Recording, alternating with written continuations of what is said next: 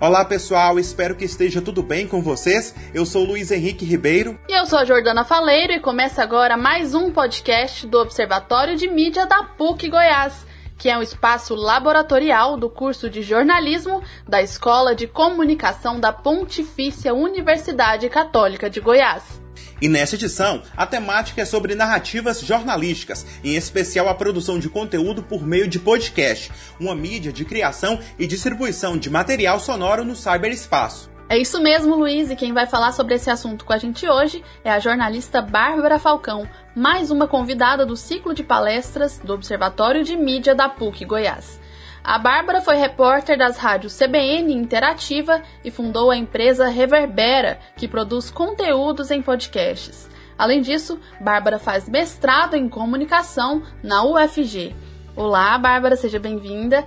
E eu já quero começar te agradecendo por ter aceitado participar do podcast do Observatório de Mídia e dizer que é uma honra receber você aqui. Eu que agradeço pelo convite.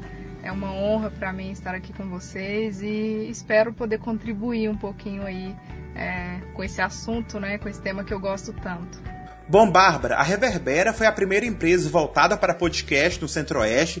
Então, para a gente começar, conta um pouco como a empresa nasceu e por que você decidiu apostar no podcast. A Reverbera surge enquanto produtora de podcast em 2019. Eu já tinha uma empresa de comunicação, que é a mesma empresa, só que com outro nome, com outro foco.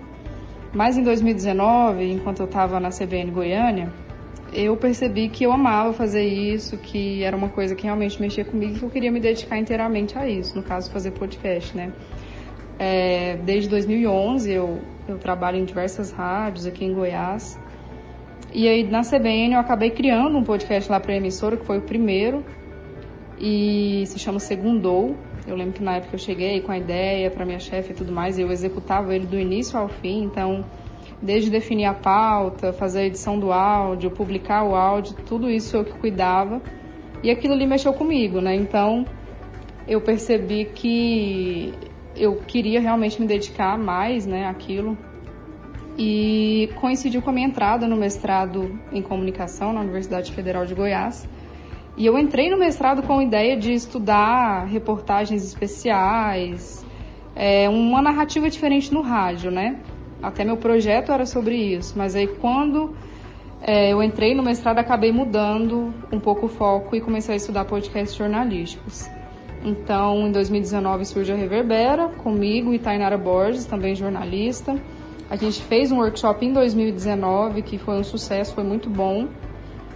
E em 2020 a gente dá uma desacelerada por conta da pandemia, né? A gente inclusive estava com um estúdio, só que aí por conta de não ter circulação diária a gente mudou os planos e colocou os equipamentos em casa, está fazendo a maior, maior, parte das coisas online.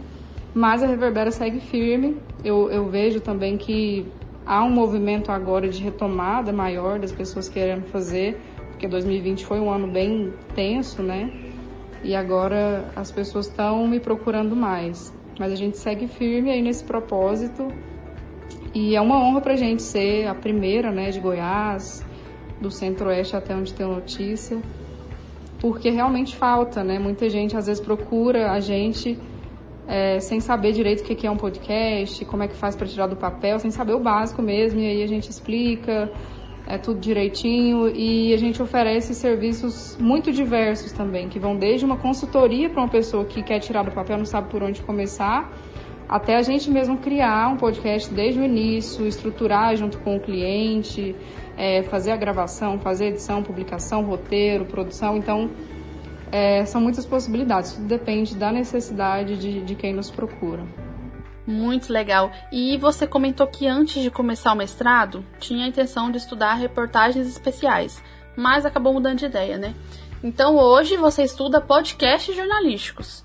E que podcasts são esses? Meu objeto de estudo são os podcasts jornalísticos de notícia diária de análise aprofundada, que são aqueles podcasts tipo Café da Manhã, se encaixa, é, o Ao Ponto, do Jornal o Globo, o Estadão Notícias, que é do Estadão, o Item Mais, da CNN, e o Assunto, do G1. São podcasts é, narrativos, né, que sempre contam aí com alguma colaboração de alguém, uma entrevista, enfim. Bárbara, e para você, qual que é a principal diferença de um podcast jornalístico para os outros e quando o jornalismo é jornalismo nessa plataforma? Eu acho que para pensar nessa, nessa resposta, é preciso que a gente pense um pouco sobre o que é jornalismo, né? E isso aí pode variar muito de pessoa para pessoa, mas eu costumo enxergar o jornalismo, ter uma visão de jornalismo como método.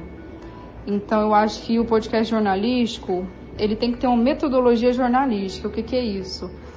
Ele tem que seguir algumas etapas que eu acho que são indispensáveis para o jornalismo, que seria a apuração dos fatos, o compromisso com a verdade, a própria transparência, né? Em, na hora de passar a notícia, e a gente vê muito isso nos podcasts jornalísticos. Esses que eu estudo, por exemplo, eles têm uma tendência muito grande de ouvir jornalistas. Então, uh, os principais entrevistados nesse podcast não são especialistas, são os próprios jornalistas que muitas vezes são especialistas, né? Então, eles acabam compartilhando muitos detalhes de bastidor, coisa que a gente não, não vê geralmente, que não tem espaço no jornalismo convencional. E isso também leva a uma outra coisa que é a própria mudança do papel do jornalista, né? Em um mundo em que a gente vive, em que cada vez mais as máquinas desempenham o papel do ser humano, é, o que, que o jornalista tem que fazer para que ele seja indispensável. E eu acho que é justamente essa humanização, né, que torna a gente necessário. É justamente a análise, a interpretação, é, esse diferencial humano que uma máquina não pode fazer. Bárbara, e você estuda muito sobre o assunto, consequentemente consome bastante o produto. Então, qual é a sua visão sobre a produção de podcasts no Brasil? Você acha que, que os jornalistas estão entregando um bom conteúdo? Você gosta dos podcasts brasileiros? Eu acho que a gente tem uma qualidade incrível. Eu acho que tem muita coisa boa sendo feita. Tem algumas outras coisas que as pessoas dizem que são podcasts, mas que ainda não entenderam direito, que às vezes tiram, por exemplo, pega lá um programa de rádio, coloca na plataforma de streaming e fala que é podcast. Isso não é podcast.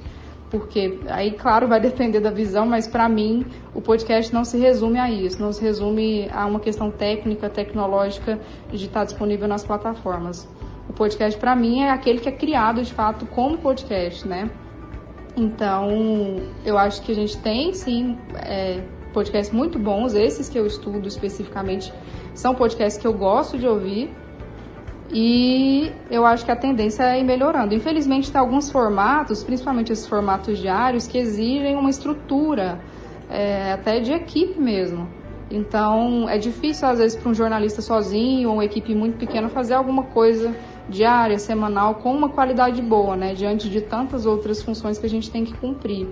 Mas levando tudo isso em consideração, eu acredito que a gente tem bons podcasts sendo feitos e a gente tem aí uma gama grande de, de opções para quem gosta dessa mídia e para quem gosta principalmente desse jornalismo mais aprofundado. Bem, como é que você avalia o potencial do podcast como ferramenta de comunicação e o que falta para que haja uma expansão da ferramenta? Eu acho que tem um potencial gigante.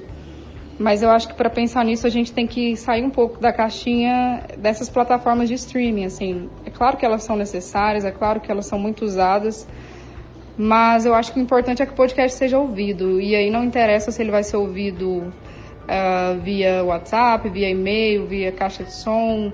É, tem um exemplo que eu sempre dou, que é o do podcast Copiou Parente que é um podcast feito para as comunidades indígenas e que muitas vezes ele é consumido em comunidades em que não tem nem telefone, só tem rádio. Então as pessoas colocam ele lá para reproduzir no celular e a comunidade inteira escuta, é, às vezes por telefone, às vezes por rádio. Então não, não precisa dessas plataformas de streaming. Então eu acho que o potencial do podcast está em justamente a gente olhar para ele para além dessas formas de consumo convencionais. E assim, é, é um potencial gigante, porque para começar é muito democrático, né? Então, às vezes alguns jornais que você só consegue acessar pagando a assinatura, você tem acesso a um conteúdo exclusivo ali no podcast sem pagar nada. E sem falar na própria questão, uh, ainda falando sobre ser democrático, né? Sobre a questão, sei lá, as pessoas que não sabem ler podem ter acesso à informação por meio do podcast.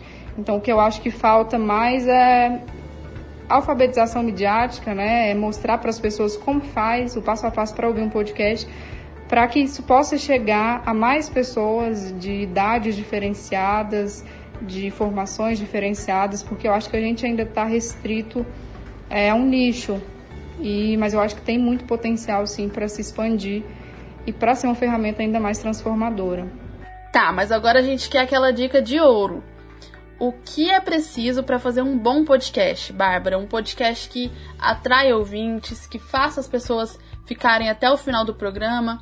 Resumindo, o que que o produtor precisa saber e fazer antes de gravar um podcast? Muita gente acha que se comprar o melhor equipamento, tiver o melhor computador, o melhor gravador, é, isso aí vai fazer você ter um podcast perfeito, maravilhoso. E eu sempre falo que o caminho não é esse, acho que é o caminho contrário. Primeiro você faz com o que você tem e depois, se você realmente achar necessário, você compra equipamento. Então, já começa por aí, né? Não é necessário ter um equipamento de ponta. É claro que se você tiver um equipamento de ponta, pode te ajudar, você pode ter uma qualidade incrível de áudio, mas eu acho que isso não é o primordial, né? Tem pesquisas que demonstram que o que o público mais valoriza é o conteúdo em si. Então, às vezes, sua qualidade de áudio pode não ser perfeita, mas seu conteúdo é muito bom, então você vai sim ter um público fiel. Então, eu acho que, em primeiro lugar, tem que ter vontade, tem que ter disposição, porque não é simplesmente chegar lá, ligar o gravador e fim. Sabe? Eu acho que o roteiro, por exemplo, ele é indispensável em qualquer formato de podcast. Para fazer um roteiro, você vai levar um tempo, porque o roteiro exige um planejamento, né? Então eu acho que essa disposição e essa vontade tem muito a ver com o planejamento, que é não fazer as coisas simplesmente por fazer, enfim, de última hora e colocar ali no ar. Então eu acho que essa vontade, essa disposição são primordiais em segundo lugar, eu acho que a pesquisa também ela é indispensável em qualquer formato, seja a pesquisa é, sobre a vida das pessoas que você vai entrevistar, sobre o currículo delas, seja sobre o assunto que você está falando. E basicamente é isso. Assim, se você tiver disponibilidade, disposição, vontade, pesquisa, é, boas referências, né? Eu acho que o primeiro passo para fazer um bom podcast é ouvir muito podcast. Então, não tem como você tirar algo do papel se você não tem suas referências. Você tem que ouvir para saber o que você gosta, o que você não gosta. É, pegar exemplos bons, né, que você pode usar no seu podcast, enfim. Então essa coisa de consumir muito, né, seja lá o que for, é, de cultura, de conteúdo, tudo isso vai te ajudar. O seu repertório ele sempre vai te ajudar muito. Mas falando especificamente de podcast, é muito importante ouvir podcast. Acho que talvez seja esse o primeiro passo, né? Então fica aí o conselho para você que pretende criar um podcast. Bem, para finalizar, nós queremos saber um pouco como você vê essa questão da plataforma de streaming, né? Daqui a algum tempo, é, você acredita que o podcast ainda terá uma adoção maior por parte dos brasileiros? Eu acredito que sim, o podcast ainda vai ter uma adoção maior por parte dos brasileiros. A gente teve um boom grande em 2019, né, que é considerado assim o ano do podcast no Brasil. E eu acho que aí com esse boom o consumo ele cresce mais, depois ele se estabiliza. Mas eu acho que existe uma tendência crescente e que não é uma crescente assim muito rápida.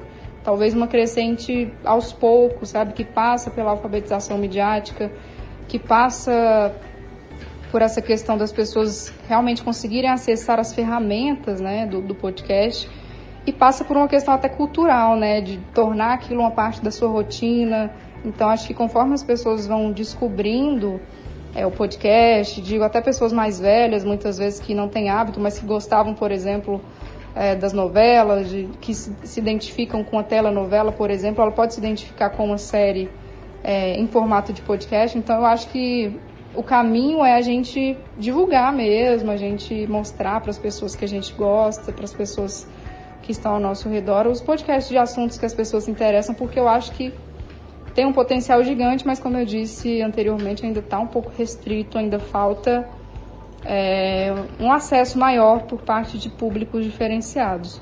Porém, com certeza, eu acho que a tendência é, é melhorar e atingir mais pessoas a cada dia.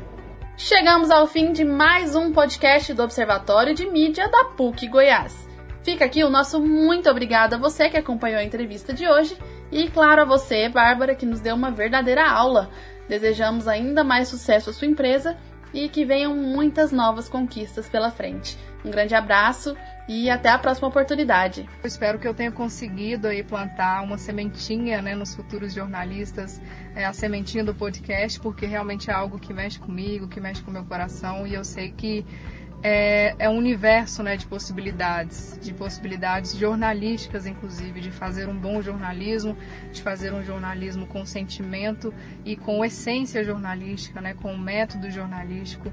É, então eu espero que a gente tenha é, por aí então muitos bons podcasts, né, e que eu tenha de algum modo é, provocado vocês, é, dado um empurrãozinho para que isso aconteça.